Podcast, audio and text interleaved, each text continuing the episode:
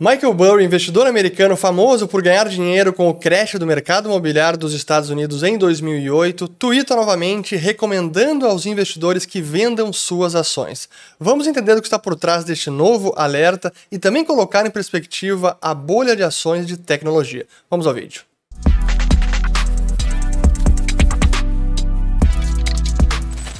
Muito bem, a todos aqueles que estão chegando agora aqui no canal. Meu nome é Fernando Urge, aqui a gente fala de economia, mercados e investimentos. Se vocês gostarem do conteúdo, considerem se inscrever ativando o sininho aqui embaixo e também compartilhando este vídeo. Pois o Michael Burry, o investidor um tanto enigmático no Twitter, que vem fazendo previsões, algumas bem alarmistas, e a gente fez vários vídeos sobre ele aqui no canal, vou colocar pelo menos dois vídeos passados de algumas dessas projeções dele, mas a verdade é que o que ele falou está acontecendo. Então, digamos que ele acertou bem nas suas previsões e ele tem se posicionado dessa maneira. Então eu quero trazer esses novos tweets que ele fez no dia 23 de janeiro e no dia 31 de janeiro, ontem, estou gravando aqui no dia 1 de fevereiro, e depois também falar sobre análise das bolhas de ações e como os bull markets, depois que estoura uma bolha, uma nova entra em seu lugar e iniciamos um novo bull market, mas não no mesmo bull market anterior. E é preciso entender como isso se dá na prática, tendo em perspectiva especialmente o investimento global. Mas primeiro, então, aqui está o tweet do Michael J. Burry. No dia 23 de janeiro, ele colocou apenas uma palavra dizendo maybe talvez. E colocou um gráfico do SP500, índice de ações americanas, na janela ali de 2000 até 2002. E naquela janela que ele destaca, ele está mostrando um período em que houve um rally do mercado, já tinha iniciado a correção depois do estouro das .com em 2000, mas houve um rally de bear market importante. E eu quero reproduzir este gráfico aqui no TradingView. Ó, aqui temos então o gráfico do SP500. Aquele rally que foi de setembro de 2001, logo depois de uma queda forte uh, uh, depois do ataque às Torres Gêmeas, o ataque terrorista, foi o 11 de setembro de 2001, o mercado corrigiu ainda mais, e aí o mercado aí subiu e teve um rally de praticamente 21% num período de 180 dias. Ele foi de setembro de 2001 até março de 2002. E o que a gente vê é que naquele momento ó, estavam próximas de cruzar ou de se encontrar as médias móveis simples de 50 períodos, de 100 períodos e de 200. Foi exatamente isso que ele colocou no tweet. E depois disso, a gente vê que o mercado corrigiu ainda mais. Então, daquele topo ali em março de 2002 até a mínima, que foi em outubro de 2002, o mercado caiu mais 35%, então teve mais uma correção naquele momento. E o momento atual, que vemos aqui 2022 e 2023, novamente as médias móveis próximas de se reencontrar. O mercado subiu aqui da mínima de outubro do ano passado até agora, está com uma alta de 15%.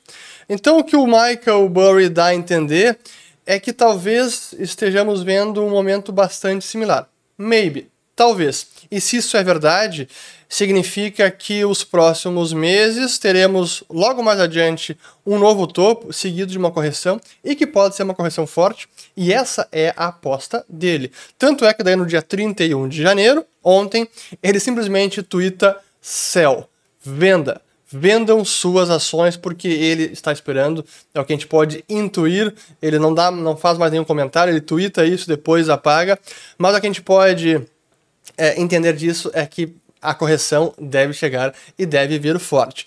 Analisando o portfólio dele, é importante ver que as posições mais recentes, no último formulário que foi protocolado do terceiro trimestre, então é setembro de 2022, ele tinha poucas ações em carteira ou poucas ações compradas. Claro que é um formulário é um pouco limitado porque não revela as posições vendidas que ele tem, mas ainda assim a principal posição era uma empresa aqui, uma de aqui o Dio Group, que é uma empresa que investe em prisões privadas nos Estados Unidos e também estabelecimentos que cuidam da saúde mental.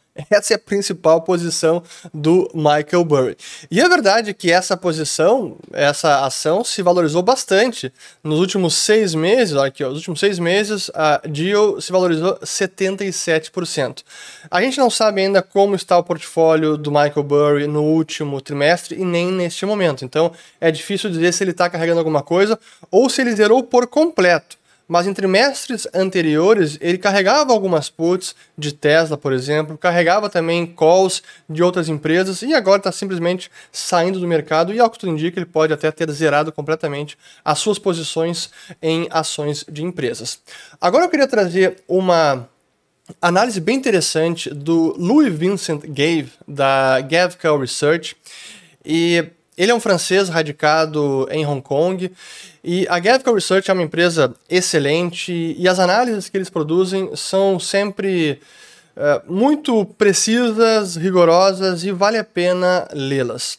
E ele tem aparecido em alguns podcasts recentes, e um que ele apareceu faz um mês, no dia 2 de dezembro, foi no Clube Exame Invest, é o Daniel Cunha que entrevista, e foi bem interessante. E eu quero destacar um trecho desta entrevista, que eu já tinha escutado ele falar isso em outros podcasts, mas como aqui já tem legenda boa, eu vou colocar esse trecho, é um minutinho, e aí depois volta para mim. Então vamos lá. Uh, every 10 years you, you have a bubble. In the 1970s, it was energy. In the 1980s, it was Japan. In the 1990s, it was global telecoms and internet. In the 2000, it was the view that China was going to take over the world. And 2000, the 2010s, it was U.S. well, U.S. tech slash software eats the world, and that bubble is now imploded. You know that this view that you know this software eats the world. This is the only place you can be invested. You have to be in U.S. tech. Now, most people, as the bubble implodes, most people still sit around thinking, oh, when do I buy back my Facebook? When do I buy back Google? When do I buy back Amazon? Ooh, I know. I'm going to wait for the Fed to pivot, uh, and then I'm going to buy Amazon. But look, that makes as much sense as sitting around in 1992 in Tokyo thinking, oh, when is the BOJ going to cut? when is the BOJ going to cut? Um, I need to, you know, when the BOJ cuts, I'm going to go back and buy Fuji Bank mm-hmm. because, you know, it's down 50% and Fuji Bank is the place to be because Japan's going to take over the world. É muito interessante essa fala do Louis Vincent Gave, porque realmente, quando a gente coloca em perspectiva, especialmente de longo prazo, e analisa pela ótica das 10 maiores empresas por valor de mercado do planeta, a gente consegue identificar exatamente essa alternância de bull markets, em alguns casos, alternância até de bolhas financeiras em alguns setores ou países especificamente, e como aquela bolha que acaba estourando não reinfla da mesma forma, ou a bolha seguinte não vai ser dessas ações que acabaram de experimentar uma bolha. E é o que a gente vê, eu até quero colocar um gráfico que também é produzido pela Gavcal, que aqui está, ó, vamos lá, aqui ó. Esse então é uma tabela com as 10 maiores empresas do mundo, no início de 1980, que era a era do pico do petróleo, então aqui a gente tem várias empresas de petróleo, Exxon, Standard Oil, Shell, Mobil, uh, Atlantic Richfield. Aí depois, 1990, a década seguinte, isso aqui é início dos anos 90, logo depois do índice Nikkei ter alcançado a máxima que foi em dezembro de 89. Então aí a bolha do Japão e aquela expectativa, como o, o Gabe falou ali, que o Japão dominaria o mundo inteiro. E vejam que das 10 maiores, oito são empresas japonesas, sendo que temos aqui seis empresas relacionadas ao setor bancário japonês, bancos japoneses. Aí depois a bolha de internet, nos anos 2000, várias empresas de telecom, como a Cisco, Intel, Lucent Technologies, a Cisco que nunca mais se recuperou dessa, ou demorou muito tempo a se recuperar. Aí em 2010, a outra não uma bolha, mas foi o bull market e a expectativa de que a China dominaria o mundo, tinha PetroChina, ExxonMobil, ali o petróleo também teve uma recuperada, ajudou a valorizar as empresas petrolíferas. E aí depois tivemos até mesmo a Petrobras, aqui na posição, de, a sétima posição como uma das maiores empresas do planeta aqui nesse momento.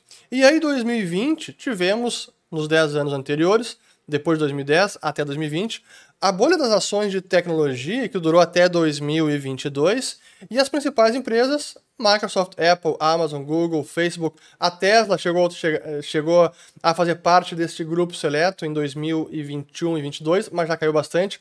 E o próprio Facebook, que depois mudou o nome para Meta, também já caiu, não faz mais parte, já está na 18ª posição.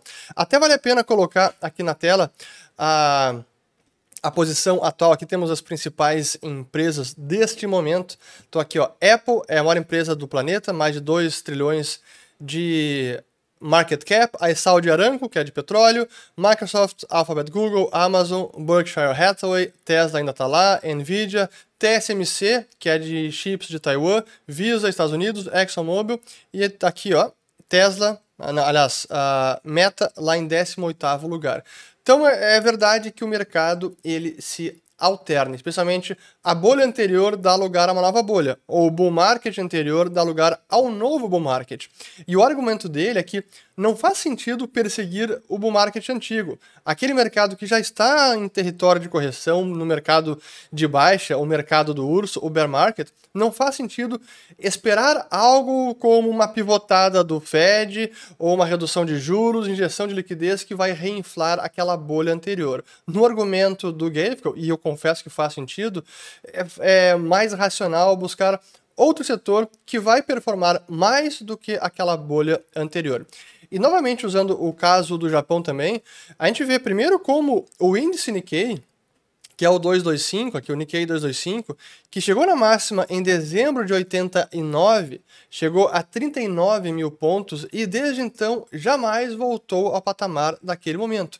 E algumas ações em específico, aqueles bancos japoneses estão numa situação ainda pior. Veja aqui o Mitsubishi UFJ Financial Group, que da máxima lá em quase 26, que foi também lá no início de, dois, de 91, 92, desde então caiu fortemente 2003, aí teve uma recuperação até 2007 e desde então uma queda consistente e praticamente aqui uma década parada e bem distante, imagina, vale agora 7,36 e bem distante da máxima que tinha sido de 26. Então imagina alguém que estava sentado nessa ação, esperando uma pivotada do Banco do Japão que fosse reduzir juros e essa pivotada até veio, mas não ajudou e nem fez cócegas quase na ação desse banco japonês.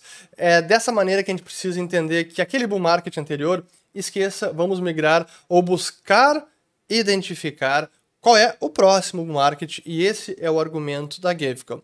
E ele mostra nessa entrevista, ele também ele fala como o momento atual é muito mais favorável para os emergentes. Como essa bolha de ações de tecnologia que já está corrigindo, já estourou e para ele não volta mais, e o próprio, os próprios Estados Unidos e o mercado de ações lá que valorizou muito em relação a outras partes do planeta, o momento atual é de olhar para emergentes é de olhar para a China.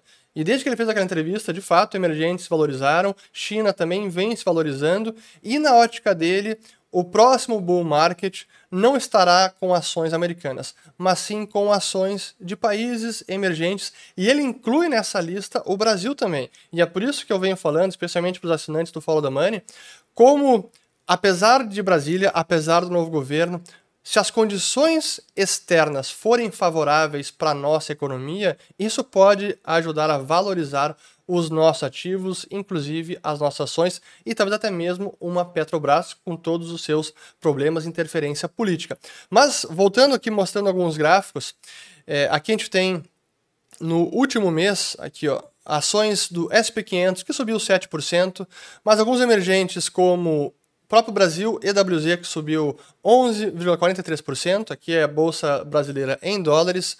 O índice da China também subiu quase 11%.